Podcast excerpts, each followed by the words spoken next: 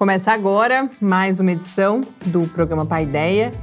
E no programa de hoje, além de comentar as principais notícias científicas da semana, a gente volta a falar do mini documentário O Legado do Museu Nacional, agora oficialmente lançado, e a gente fala também de autonomia universitária na coluna Mediciência. Na entrevista, o assunto é ergonomia, com o professor titular do Departamento de Engenharia de Produção da UFSCar, João Alberto Camaroto. Fique com a gente. Começa agora o seu encontro semanal com a cultura científica. Programa Pai Ideia. Ciência, informação, conhecimento e muito bate-papo no seu rádio. Apresentação: Adilson de Oliveira e Mariana Petzo. Uma realização do Laboratório Aberto de Interatividade Lábio Fiscar e do Centro de Desenvolvimento de Materiais Funcionais CDMF. Apoio: Fundação de Amparo à Pesquisa do Estado de São Paulo e Conselho Nacional de Desenvolvimento Científico e Tecnológico. Programa Pai Ideia, o seu encontro semanal com a cultura científica.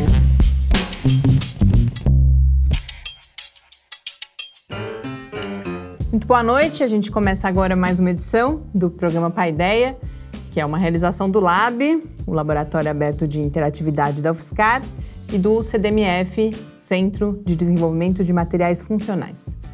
O programa vai ao ar todas as terças-feiras, nas redes sociais, no site do Lab e às 8 horas da noite também na Rádio Fiscar em 95,3 FM e www.radio.fiscar.br.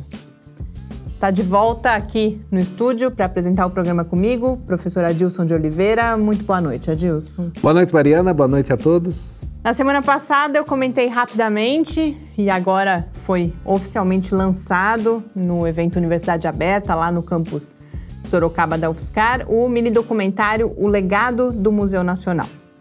Esse documentário foi uma parceria do Lab com o Departamento de Biologia do campus e também com um programa de extensão do Museu de História Natural de Sorocaba. E nele, alguns pesquisadores do campus, que são zoólogos, botânicos, boa parte deles taxonomistas, comentam as experiências que eles tiveram com as coleções, principalmente com as coleções biológicas do museu, e com isso evidenciam a importância dessas coleções.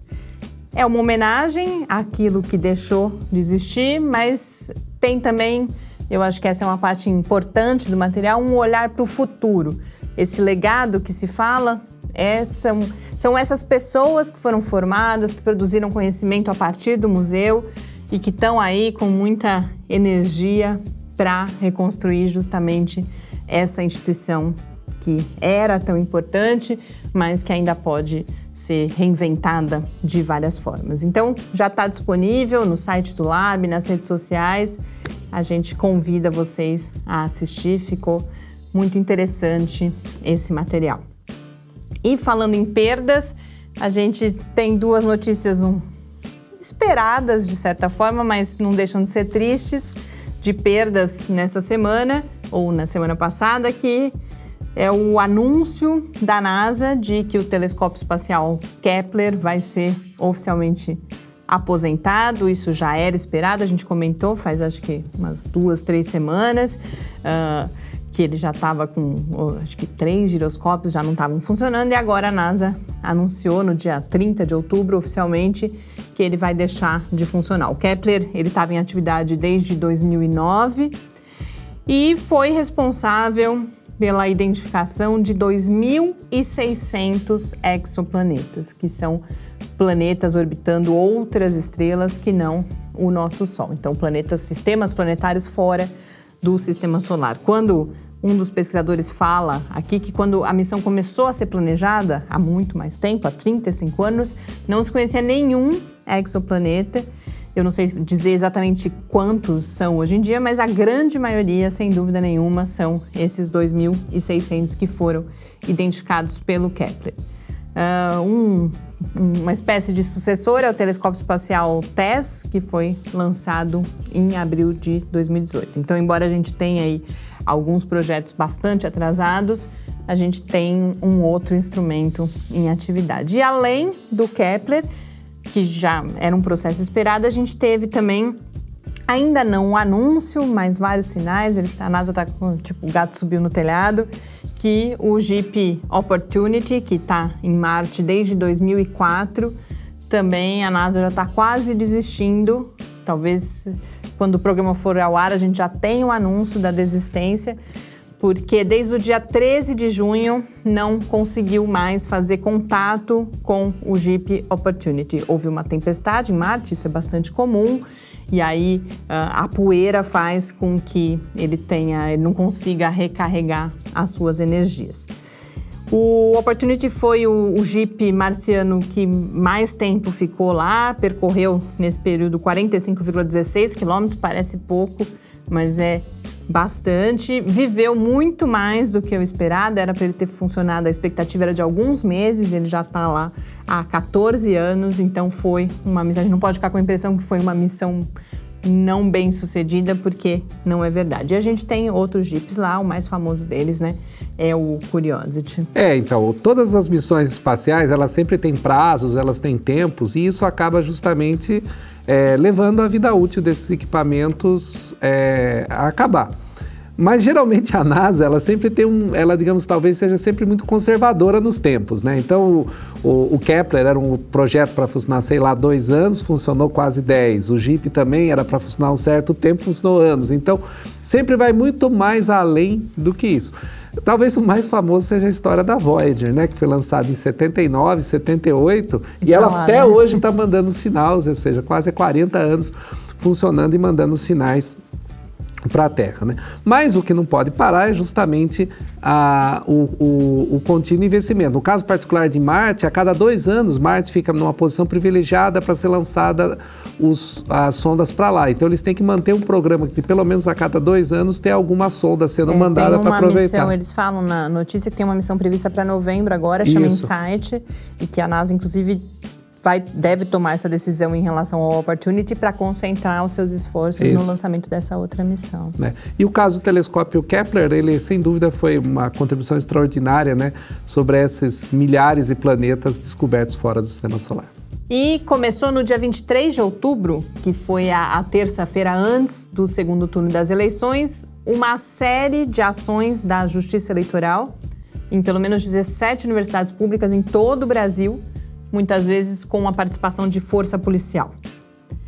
Essas ações determinavam a retirada de faixas e cartazes, a suspensão de eventos, chegaram até a questionar conteúdo que tinha sido abordado em sala de aula. Nessa edição de Mediciência, eu aproveito a mobilização que essas ações geraram para falar de uma ideia que é muito falada, mas que talvez seja pouco compreendida a autonomia universitária. Mídia e Ciência. Resumo semanal comentado das principais notícias sobre ciência e tecnologia do Brasil e do mundo. Na semana passada, as ações da Justiça Eleitoral em universidades em todo o Brasil motivaram várias notas de instituições diversas nas áreas de ciência e de educação, em defesa da democracia e da liberdade de pensamento. A gente também teve notícias em quase todos os principais veículos de imprensa no Brasil e também internacionalmente. Várias dessas manifestações mencionam a autonomia universitária e os riscos que representam essas intervenções e outras que vêm se multiplicando nos últimos dias. A autonomia universitária, aliás, me parece ser um valor que é disseminado na opinião pública brasileira mas eu tenho as minhas dúvidas se o significado do conceito de autonomia é familiar para as pessoas. Não é trivial falar desse significado, já que o próprio conceito de autonomia universitária é um conceito em disputa. Mas a, a perspectiva histórica pode ajudar. Quando surgiram as primeiras universidades europeias, medievais, a preocupação com a autonomia já estava presente para que o conhecimento pudesse ser produzido e disseminado sem o controle da igreja e do Estado. Um outro marco está já no século XVII, com a Revolução Copernicana e a crítica do Galileu à autoridade e à tradição. Não só da igreja e do Estado, mas também de visões de mundo que vieram antes dele. trabalho do Galileu, aliás, está no cerne da rejeição à autoridade como critério de verdade na produção do conhecimento. Que, por sua vez, é a base da revolução que levou aquilo que a gente chama de ciência moderna. No Brasil, a primeira vez que se legislou sobre autonomia universitária foi na Constituição de 1988, que no seu artigo 207 estabelece que as universidades e outras instituições de pesquisa científica e tecnológica gozarão de autonomia didático-científica, administrativa e de gestão financeira e patrimonial. Desde então, a gente teve muita luta pela concretização dessa garantia constitucional e também muita discussão sobre a sua abrangência e os seus limites. Mas existe uma coisa que é inquestionável, que é a relevância da autonomia didático-científica na produção do conhecimento. É importante registrar, inclusive, que essa ideia é reforçada pelo artigo 5 da Constituição, onde fica estabelecida a liberdade de expressão da atividade intelectual, artística, científica e de comunicação, independentemente de censura ou licença. Autonomia didático-científica, liberdade de expressão da atividade científica, liberdade de pensamento e liberdade de cátedra são, com alguma generalização, nomes diferentes para a mesma preocupação de garantir a pluralidade de ideias e de concepções, a possibilidade de questionamento e de transformação do pensamento hegemônico e a proteção contra restrições impostas pelo poder vigente. Sem tudo isso, hoje a gente não teria desde obras fundadoras, como o próprio heliocentrismo de Copérnico e Galileu e as teorias da evolução e da relatividade, até resultados mais práticos, como por exemplo políticas públicas para a regulação das indústrias do tabaco e de agrotóxicos é o debate, povoado por diferentes visões.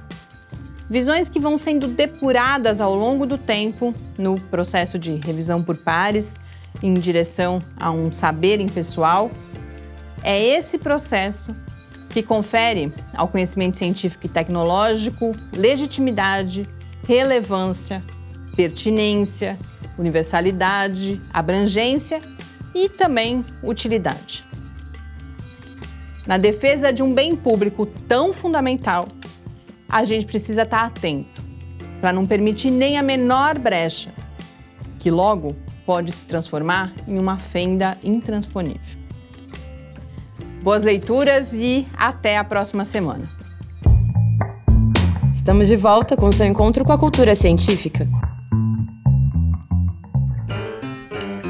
Estamos de volta aqui no Paideia e quando eu concluí a coluna, ainda não tinha acontecido algo sobre esse mesmo assunto que foi muito importante, que na última quarta-feira o STF referendou uma decisão que já tinha sido dada em caráter liminar pela ministra Carmen Lúcia, uh, suspendendo essas todas essas ações, mas mais do que isso, várias matérias que eu li, eu não assisti a transmissão ao vivo, mas várias matérias que eu li falam que os discursos, o pronunciamento do STF foi uma grande defesa não só da autonomia universitária, mas principalmente da liberdade de pensamento, da liberdade de expressão. Então, apesar dos pesares, acho que a gente acaba tendo um, um momento positivo de falar sobre isso. A ideia da coluna foi acrescentar um pouco esse viés histórico, até porque, às vezes, quando a gente discute esse tipo de coisa que a gente está vivendo hoje, é mais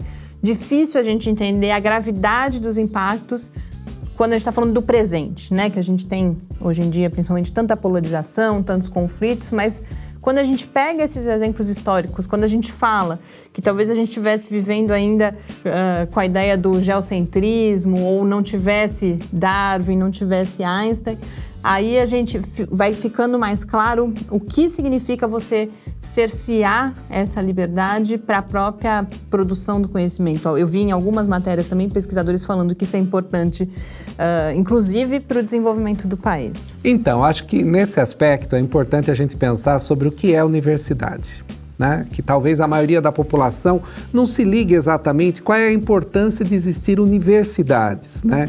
Há uma confusão em, imaginando que a universidade é somente um lugar para formar pessoas. Né? Então a gente até vê, infelizmente, nesses comentários né, nos sites de notícia, né, as pessoas entram para comentar a respeito dessa situação, a gente vê comentários falando exatamente, ah, mas a universidade é lugar de estudar, etc., não é para ficar tendo essas discussões, entre outras coisas. Né?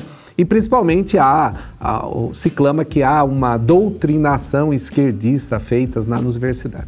O que as pessoas precisam entender é que muitas vezes na universidade você tem justamente uma visão mais progressista da sociedade na qual a gente tem que pensar que a universidade ela é um ponto de transformação da sociedade. A coisa mais importante que a universidade faz é a formação de pessoas. Mas a formação de pessoas ela não passa apenas por uma formação de conteúdo técnico específico. A gente forma indivíduos. E os indivíduos, justamente, eles têm que ter essa visão plural e diferente das coisas. A liberdade do pensamento ela é o ponto fundamental para o avanço do conhecimento. Né? Não se pode, é, é, pode-se sempre trazer pensamentos, trazer ideias, elas podem sempre ser contestadas, e esse é o ponto, no caso da ciência, é fundamental, nenhuma verdade é absoluta, ela sempre pode ser falseada, sempre pode ser contestada, então é isso que tem que ser preservado dentro dessa estrutura. De fato, a gente passa por um momento perigoso quando a gente começa a pensar que ideias podem fazer mal. As ideias, muito pelo contrário, elas sempre fazem bem. O que, o que faz mal são as pessoas não refletirem sobre essas ideias, elas não pensarem sobre aquilo que está sendo trazido. Então, esse é o grande perigo, como você cita o exemplo do caso da, do Galileu. O Galileu mostrava pelo telescópio que existia luas em torno de Júpiter, mostrava que apareciam mais estrelas. E a pessoa contestava: não, é seu instrumento que falseia essas imagens. É como eu não vejo com os meus olhos, eu não posso acreditar naquilo que é um instrumento construído por uma outra pessoa que está apresentando os resultados.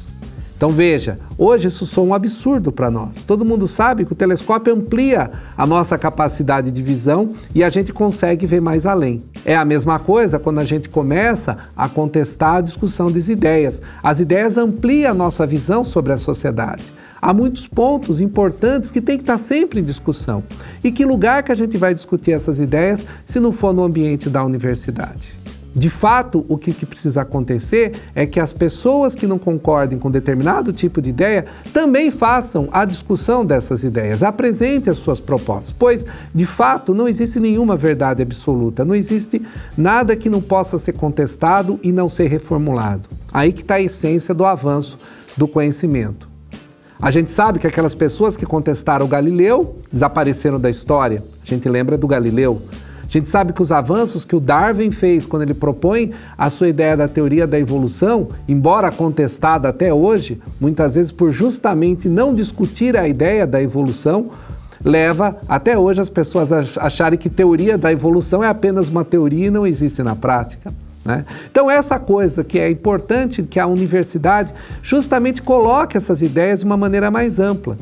Talvez seja uma falha da universidade ainda estar tá muito encastelada nessas discussões mais fundamentais, principalmente relacionada a esses momentos que a gente passa de reflexão e dos destinos que a gente pensa não só da sociedade brasileira, mas do mundo como um todo coisas como aquecimento global, entre outras coisas que muitas vezes aparecem aí como verdades alternativas, né, como uhum. alguns governos ap apresentam, só podem ser questionadas justamente a partir desse pensamento que a gente faz e pela crítica na discussão feita.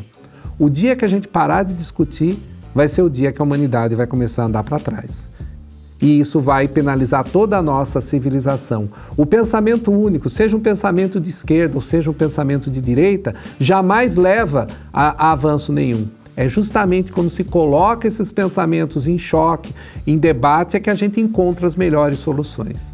Então, de fato, o que estava acontecendo era muito perigoso e o, o Supremo Tribunal Federal olhou de uma maneira correta pesado exatamente nesse princípio da democracia que está por trás, não mais somente o, o, princípio da autonomia universitária de discussão, que é um princípio garantido na nossa Constituição, mas mais do que isso, há um princípio mais importante, uma cláusula pétrea, como se diz, da Constituição, que é a democracia. Né? Então era isso que corre risco quando a gente começa a cercear a discussão em espaços. Né? Então por isso foi uma, é um marco histórico, eu diria assim, essa edição da STF, que por incrível que pareça, teve que o Tribunal Superior do Brasil falar que as ideias podem ser livremente pensadas em qualquer lugar, em particular dentro das universidades. E a gente está, todo mundo, sem dúvida nenhuma, comemorando essa não só a decisão, mas a forma como ela foi pronunciada mas uh, essa luta da autonomia vem desde 1988 e agora mais do que nunca é, é, importante a gente falar sobre isso, inclusive compartilhar, porque a gente tem outras iniciativas, outros projetos de lei, inclusive, que vão nessa mesma direção do cerceamento do debate, das ideias e justamente desse, desse diálogo possível entre ideias que são muitas vezes antagônicas, né? O caso das autonomias da, da, Universidade Federal muitas vezes só pensa na questão da autonomia financeira, né? Uhum. Que, que pensa que as universidades vinham se gerir os recursos. É uma discussão sobre isso.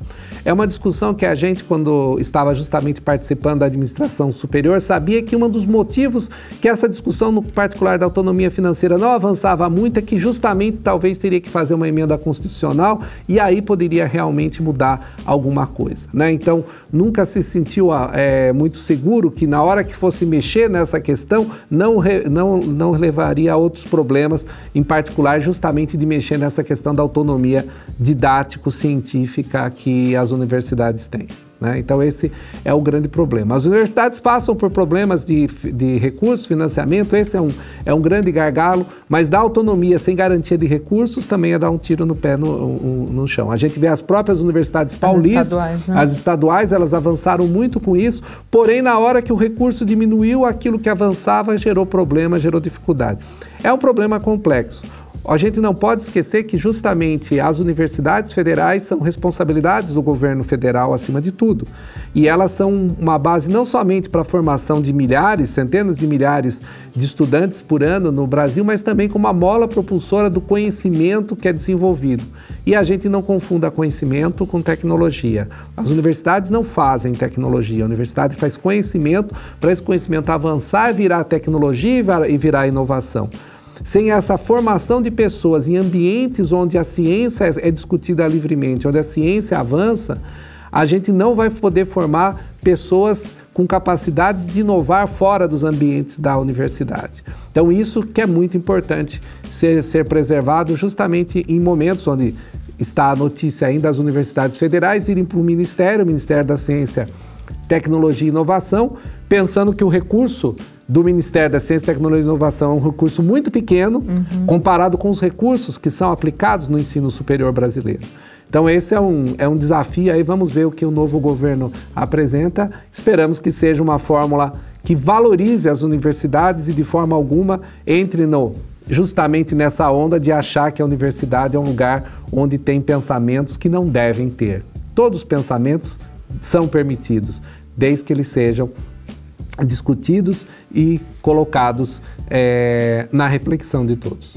E agora, para a gente encerrar esse primeiro bloco do programa, eu chamo um episódio do Clique Ciência, mais uma vez sobre novos materiais, a gente fala, dessa vez para o uso em próteses dentárias, que é a pesquisa da professora Mariana Vilas Boas, do Departamento de Engenharia de Materiais. Depois a gente volta para a entrevista com João Alberto Camaroto, do Departamento de Engenharia de Produção, com quem a gente conversa sobre ergonomia. Clique Ciência. Olá, o meu nome é Mariana Vilas Boas, sou professora do Departamento de Engenharia de Materiais da UFSCar. A minha pesquisa iniciou no meu doutorado no Laboratório de Materiais Vítreos LAMAV, aqui da UFSCar, sobre a orientação do professor Edgar Zanotto. O tema da pesquisa foi próteses odontológicas de silicato de lítio. Nessa pesquisa, nós projetamos materiais para ter uma fase cristalina, que é o de silicato de lítio, e uma fase vítrea, que teria três coeficientes de expansão, o maior, o menor e o igual da fase cristalina. Isso para que essa diferença do coeficiente de expansão das duas fases permitir otimizar as propriedades mecânicas. Escolhida a melhor composição, nós desenvolvemos dois materiais, um indicado para processamento por injeção e um CAD-CAM. Caracterizando esses materiais, verificamos que a sua dureza era similar aos dentes naturais, ele apresentava solubilidade química inferior ao que a norma recomenda, dureza similar aos dentes e características estéticas similares aos dentes naturais. Esses resultados motivaram o interesse de outras universidades, entre elas a Unesp de Araraquara, com a professora Lígia Pinelli, e a USP de Bauru, com a professora Cássio Lins do Vale. Dessa parceria surgiram pesquisas de mestrado e doutorado, analisando adesão, desgaste, resistência à flexão e fadiga, e permitiram que colocássemos os materiais em pacientes, tanto de injeção como CAD-CAM. Também tivemos uma parceria com a Universidade de Trento, na Itália, onde fizemos estudos da longevidade do material através de ensaio de fadiga. Além dessas pesquisas, também realizo pesquisas na área de vitrocerâmicas transparentes com alta resistência ao impacto. Essa pesquisa foi motivada pelo interesse do Centro de Treinamento Aeronáutico eh, de São José dos Campos em desenvolver as os vitrocerâmicas para as janelas das aeronaves que fossem resistentes aos impactos de projéteis. Estamos de volta com seu encontro com a cultura científica. Entrevista. Estamos de volta aqui no Paideia. Hoje na entrevista eu converso com João Alberto Camaroto, que é professor titular do Departamento de Engenharia de Produção da UFSCar. Maroto, muito obrigada por ter aceito o nosso convite. É um prazer receber você aqui no Pai Ideia hoje. Muito obrigado, bom dia. É um prazer estar aqui né, para esse bate-papo com vocês é, e poder apresentar um pouquinho do trabalho que eu faço aqui na, na universidade. Então, muito obrigado e agradeço aí a, a, a atenção e o convite gente vai falar bastante de, a partir de vários pontos de vista de ergonomia hoje. Uhum. Então, queria que a gente começasse apresentando o que, do que a gente está falando quando a gente fala em ergonomia e particularmente desse recorte que é o recorte de vocês na engenharia de produção. Vamos começar então. Então eu vou começar falando ah, do, do nosso laboratório. E vou usar então o nome do laboratório para discutir ou discorrer sobre essas questões. Então, o nosso laboratório chama Laboratório de Ergonomia, Simulação e Projeto de Situações Produtivas. Então, vou começar pelo final, né, Projeto de Situações Produtivas. O que, que é isso? É, é, o nome mais comum que a gente conhece é o projeto de layout, o layout de fábrica, mas é, situação produtiva é todo aquele locus onde se dá a agregação de valor, ou seja, onde se dá a produção essencialmente. A produção ela se dá é, por pessoas é, dentro de instalações, utilizando materiais e equipamentos dos mais diversos, sejam na produção de produtos, seja na produção de serviços. É, não, não, nós tem essa distinção. Então, essa produção ela é feita por pessoas que é, manuseia materiais, manuseia equipamentos para poder produzir um bem, um valor para a sociedade. Nesta produção, é, as pessoas, é, para executar o seu trabalho, executam uma série de atividades motoras, né, atividades cognitivas, né, usa a sua cognição, seu conhecimento, e usa seu corpo, porque tem movimento, né? tem toda um, uma, uma, questão postural, questão do trabalho, a questão é, é, de movimentos, e está dentro de uma organização. É, tá, tá, tá, ela está, é, ela essa, essa organização compreende horários, né, é, repartição de trabalho, né, a, a conhecimentos, funções, cargos, etc. Então tem todo essa, essa atividade das pessoas, então, no trabalho, que é efetivamente aquilo que produz valor, aquilo que agrega valor, né?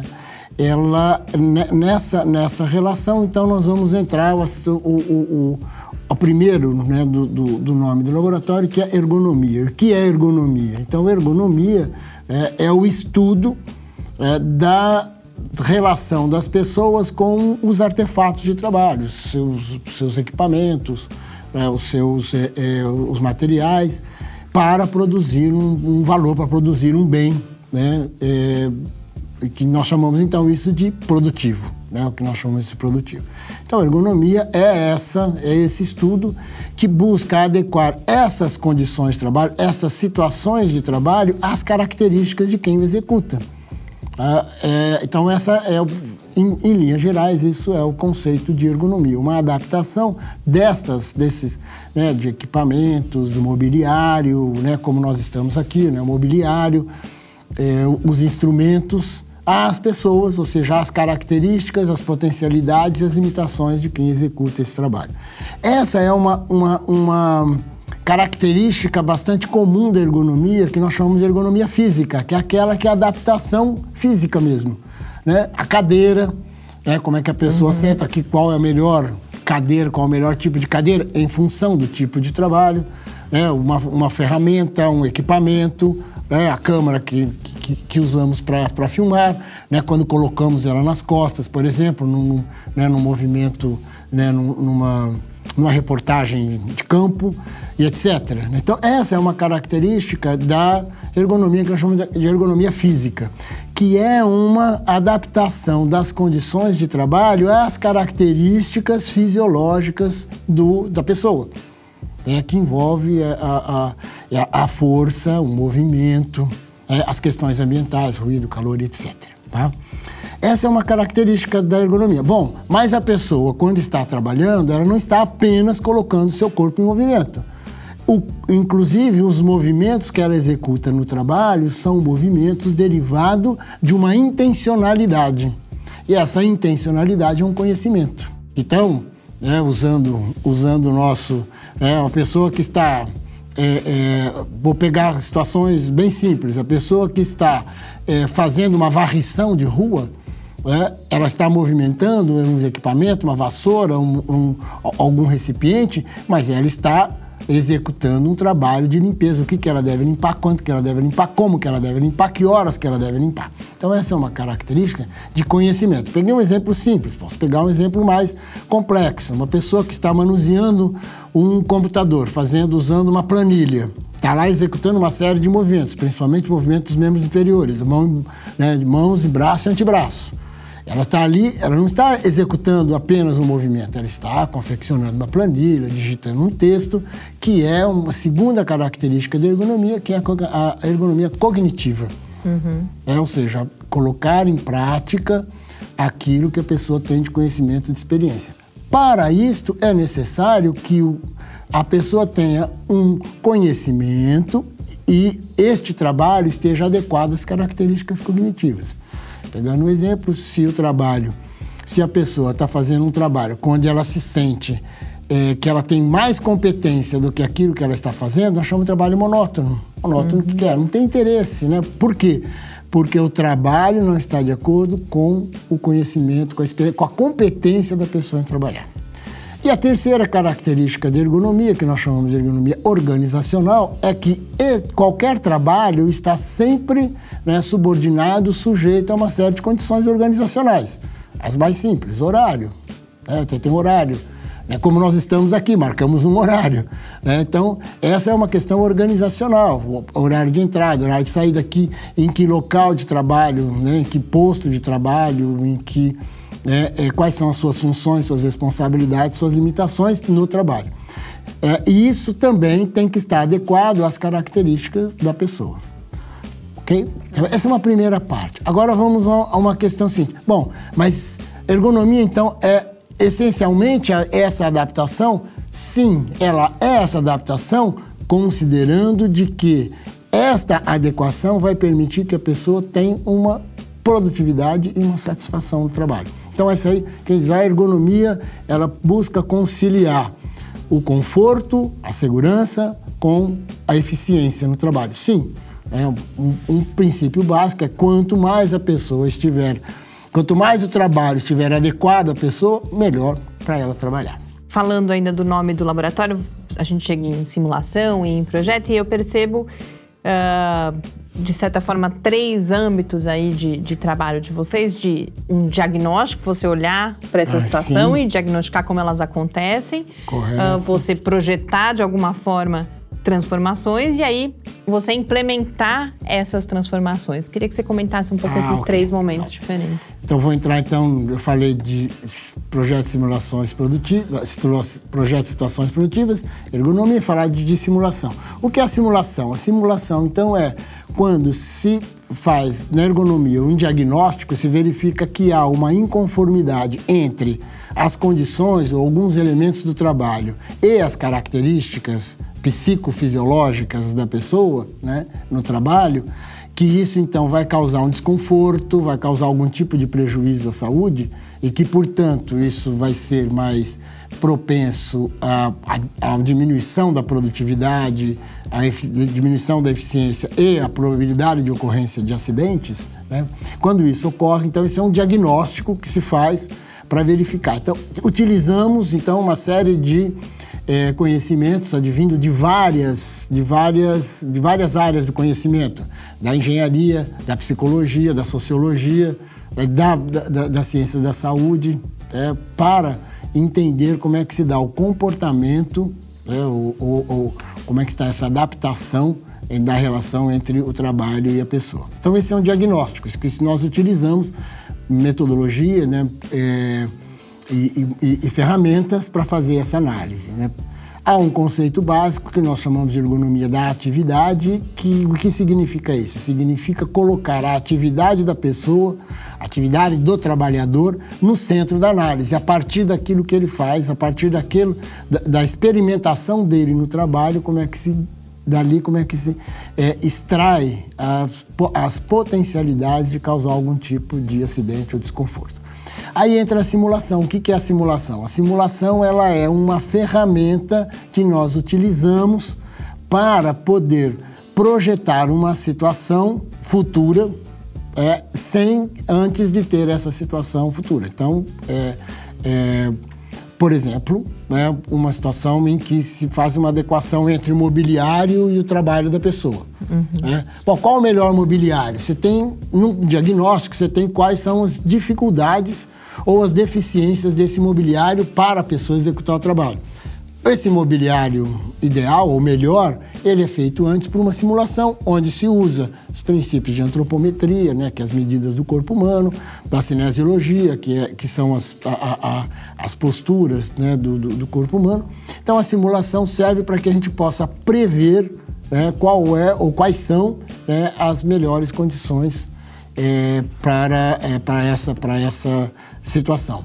E aí entra a, a, a desse, desse diagnóstico, então, e, e uso de ferramentas como a simulação, se faz aquilo que nós chamamos de confrontação.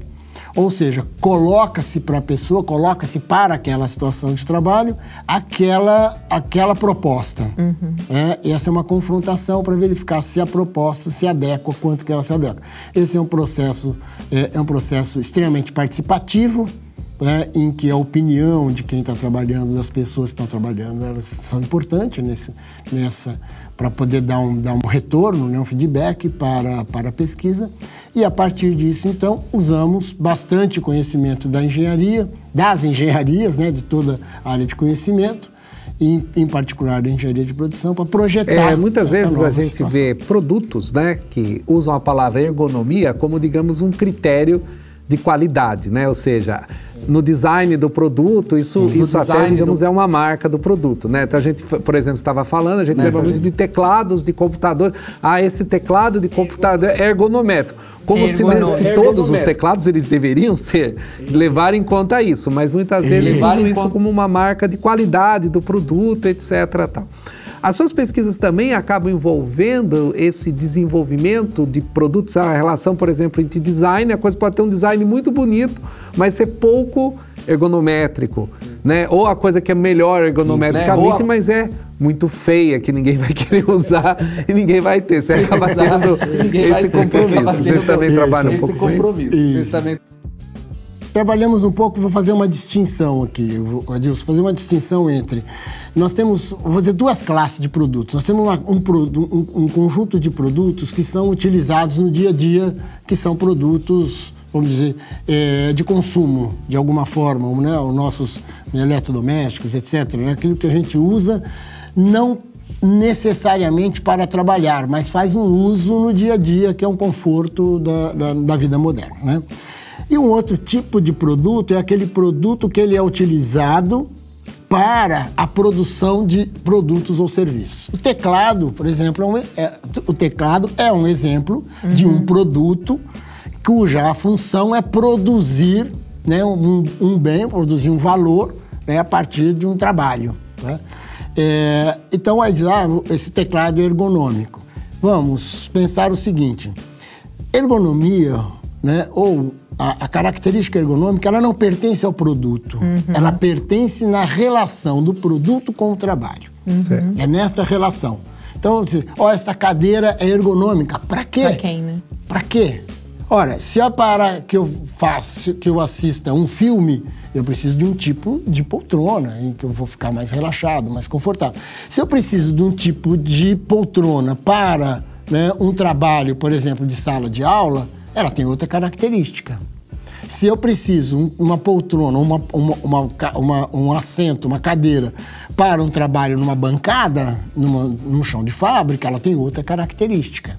Então, é, agora, o que Há uma confusão, mas eu acho que nada não, não, não deprecia, é que normalmente esses produtos eles têm uma, uma característica de uma adaptação anatômica a uma determinada característica. Aí sim. Né? Então, olha, qual é a melhor cadeira? É aquela que tem regulagem de altura, regulagem de encosto, inclinação de encosto e, e é, acomodação para os braços né, para os braços e antebraços. Ótimo, essa é a melhor cadeira. Por quê? Porque ela permite que eu possa regulá-la de acordo com a minha necessidade, com a minha altura, com, com o tipo de trabalho, com a relação entre a cadeira e a bancada e etc. Então, quando a gente fala de produtos ergonômicos, na verdade, eles têm umas características de adaptação a algumas, algumas eh, potencialidades do ser humano. Por exemplo, painel de automóvel ergonômico. O que ele é? O que é um painel ergonômico? Aquele que tem um alcance bom para as mãos, né? e que ele tem um conjunto de é, cores de, da, da, sua iluminação que são mais é, ou, ou que são mais alertas para uma determinada é, é, informação ou que são mais suaves para não cansar a vista, né? mais uhum. confortáveis para não cansar a uhum. vista. Então isso é que a gente, né? então a gente diz assim, olha, ergonomia não é uma característica do produto, é uma característica da relação entre os produtos, né, os artefatos e o trabalho. E aí muitas vezes as pessoas acabam comprando coisas achando que vai ter a sua utilidade porque leva esse nome, mas como você está explicando, não é para o fim que ela especificamente vai utilizar aquilo lá. Então isso, isso, isso. acaba isso acaba sendo bastante comum, né? Comum. Eu queria que a gente exemplificasse um pouco o tipo de pesquisa que vocês uhum. realizam, uh, os impactos que isso tem. Inclusive, para isso, selecionar um caso, que é algo que eu sei que vocês vêm trabalhando já há bastante tempo, na interação com a Embraer. Então, eu queria que você uhum. contasse um pouco tanto do, do, histórico disso, mas principalmente que trabalho é esse, que, que ah, aspectos okay. vocês olham Isso. nesse trabalho aí com a Embraer. É, em relação à Embraer, né, eu vou, eu vou é, é, ter, uma, ter uma história longa, né? Nós trabalhamos durante 11 anos com a Embraer em diversos projetos, né? É, e vou então citar também o professor Newton Menegon, que é com quem né, eu trabalho diretamente. Nós trabalhamos junto nesses projetos e ele, inclusive, coordenou vários desses nesses 11 anos, vários desses projetos, eu coordenei outros, ele coordenou alguns outros. Um primeiro grupo de trabalho com a Embraer, vou citar três trabalhos. Um primeiro grupo foi é, um estudo da adaptação de dispositivos para facilitar o trabalho na montagem das aeronaves, dos aviões. Uhum. Então, é, porque a gente tem que lembrar que o, o, o, produto avião ele tem uma característica muito peculiar. Não se pode alterar muito, não se pode alterar quase nada do produto quando se está fazendo a montagem.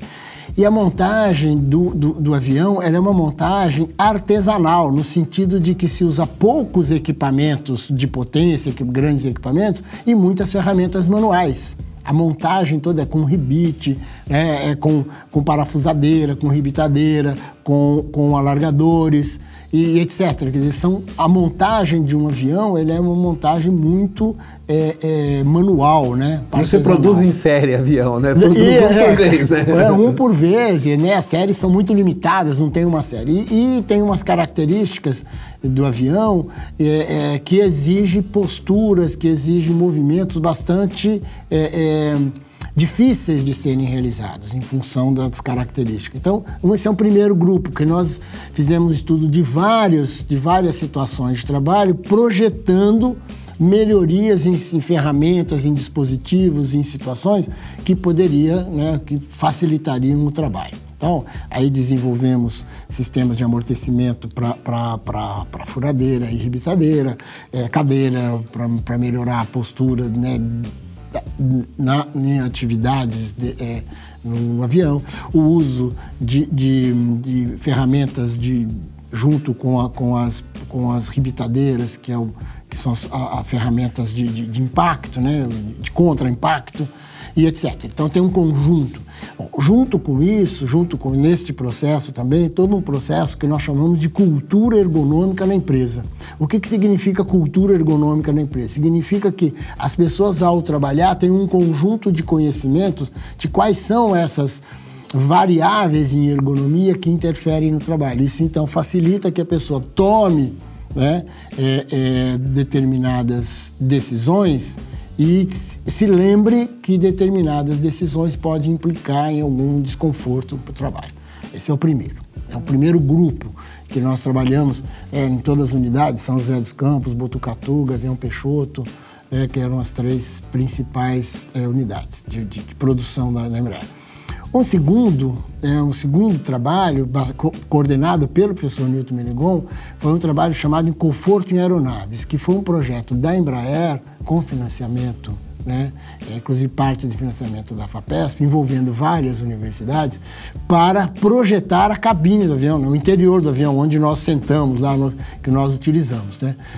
É, então, teve, é, é, é, nesse projeto, teve grupos de universidade, por exemplo, de Santa Catarina, que se preocupou com, com conforto de ruído, aí teve conforto térmico, e nós aqui, né, o nosso laboratório, ficou quanto às condições de conforto do passageiro dentro do, da aeronave. Né? Uhum. Então, as questões ergonômicas dessa, dessa, é, desse passageiro. E aí, né, é, poderíamos dizer, ah, então qual é a melhor poltrona? Né? Não, nós, o que nós fizemos foi pesquisar qual, como é, quais são as posturas que as pessoas adotam durante uma viagem e o que, que elas fazem durante essa viagem.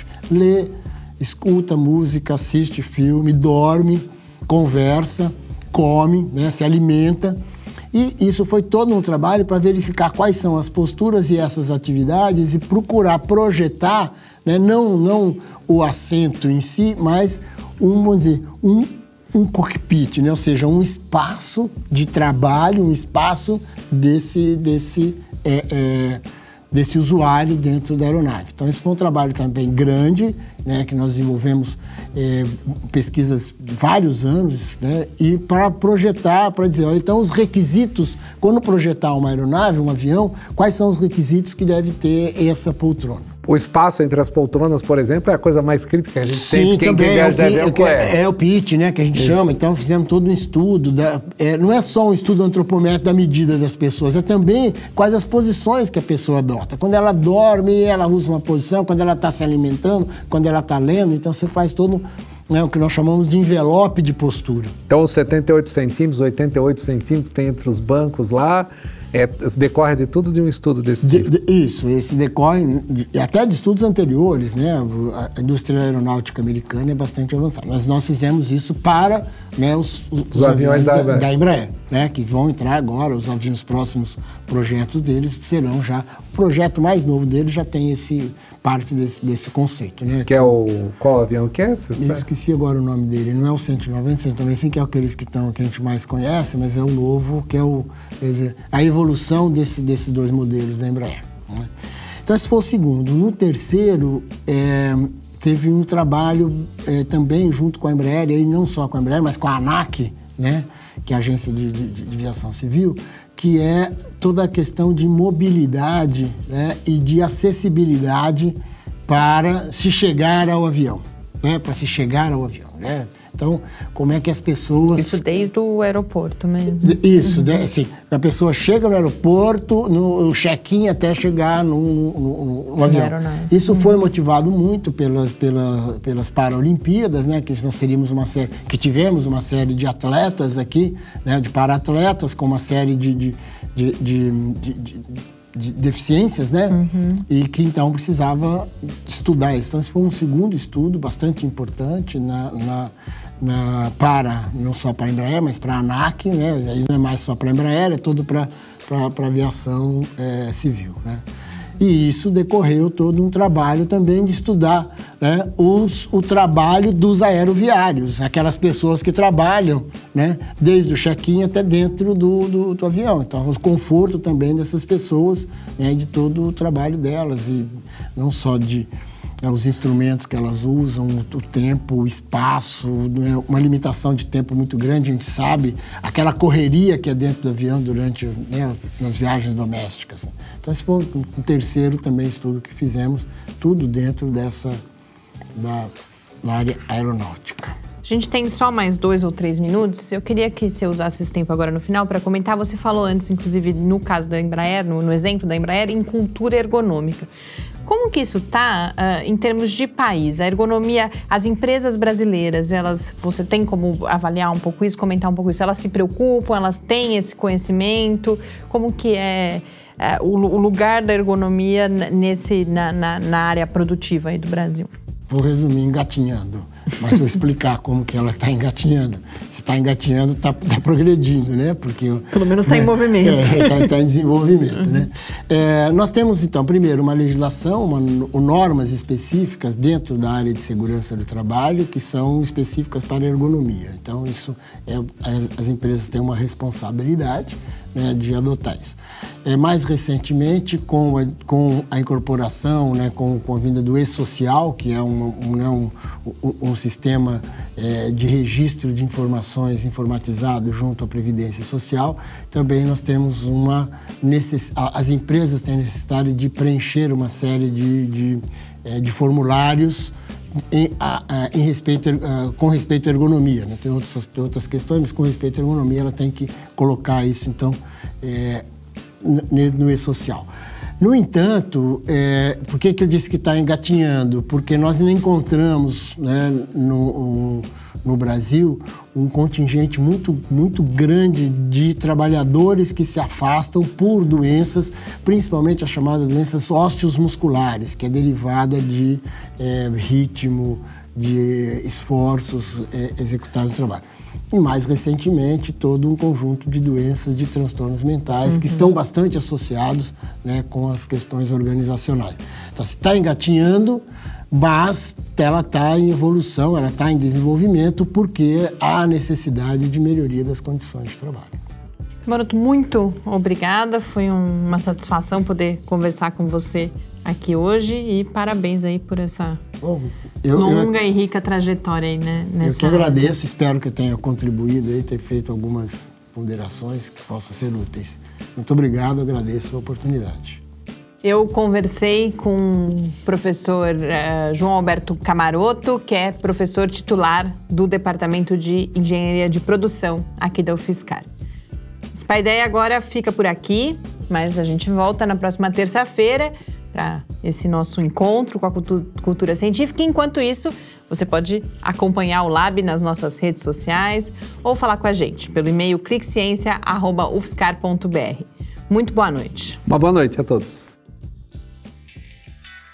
Programa Pai Ideia. Ciência, informação, conhecimento e muito bate-papo no seu rádio uma realização do Laboratório Aberto de Interatividade Lábio Fiscar e do Centro de Desenvolvimento de Materiais Funcionais. Produção e pauta: Mariana Petzo e Tarcio Fabrício. Edição: Lucas Stefanuto. Apoio: Fundação de Amparo à Pesquisa do Estado de São Paulo e Conselho Nacional de Desenvolvimento Científico e Tecnológico. Para saber mais, acesse nosso site www.lab.fiscar.br. Programa Pai Ideia, o seu encontro semanal com a cultura científica.